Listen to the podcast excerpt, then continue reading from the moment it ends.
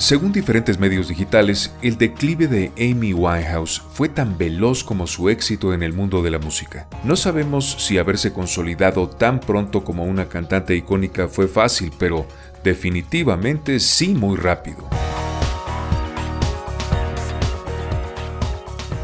En junio de 2011, a un mes de su fallecimiento, Amy tuvo una presentación en la que dejó mucho que desear debido al mal estado en el que se le vio. En ese momento su pésimo desempeño ya no era noticia, más bien se había convertido en algo común. Ahora se sabe que esta estrella padecía de depresión y bulimia desde muy temprana edad. Lo que puede leerse en la letra de algunas de sus canciones es que desde su visión padeció innumerables fracasos personales atribuibles quizá a la disfuncionalidad familiar o a sus rupturas amorosas.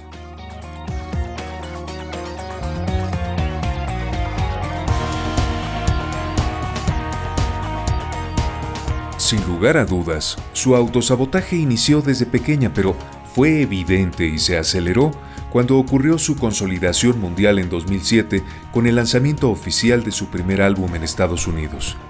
Y efectivamente, como ella misma lo vaticinó, no pudo lidiar con el triunfo. No estaba preparada emocionalmente para ello. Durante su último año de vida, Amy había comenzado a sufrir los estragos de múltiples adicciones.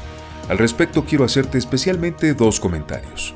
Uno, que en alguna crisis de salud que la envió al hospital le fueron detectados en la sangre en el mismo estudio alcohol, heroína, cocaína y crack. Y dos, que según diferentes versiones, su padre, Mitch Winehouse, se negó en repetidas ocasiones a enviarla a rehabilitación. Por cierto, hay una canción que esta joven estrella escribió hablando de no desear liberarse de las drogas. La canción se llama Rehab.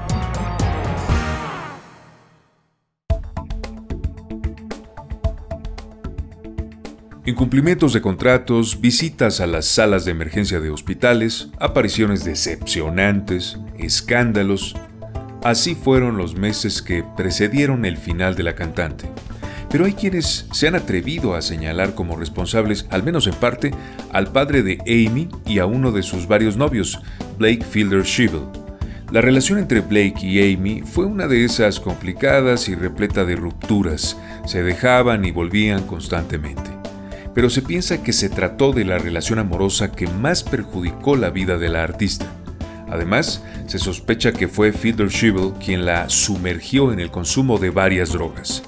Él terminó en la cárcel, ocasionando que Amy tuviera una de sus más grandes crisis personales, en la cual compuso Back to Black, de regreso a la oscuridad, y también la canción que acabamos de escuchar como parte de un álbum del que se vendieron alrededor de 20 millones de copias en todo el mundo.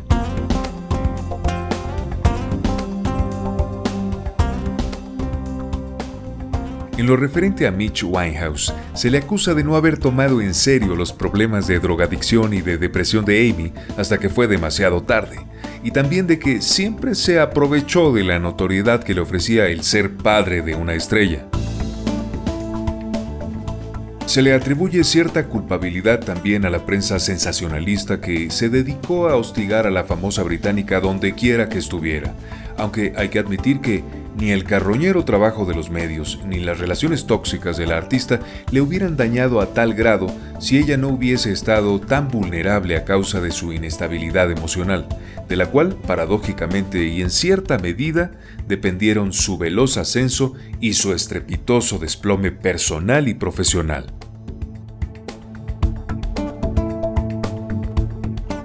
Antes de continuar con los detalles de cómo vivió Amy Winehouse sus últimos días, quiero aclarar que en principio, cuando se dio a conocer su muerte, hubo un hermetismo por parte de la familia y las autoridades de esos que están presentes muy frecuentemente en los decesos de grandes personalidades de la frándula ocasionados por sobredosis.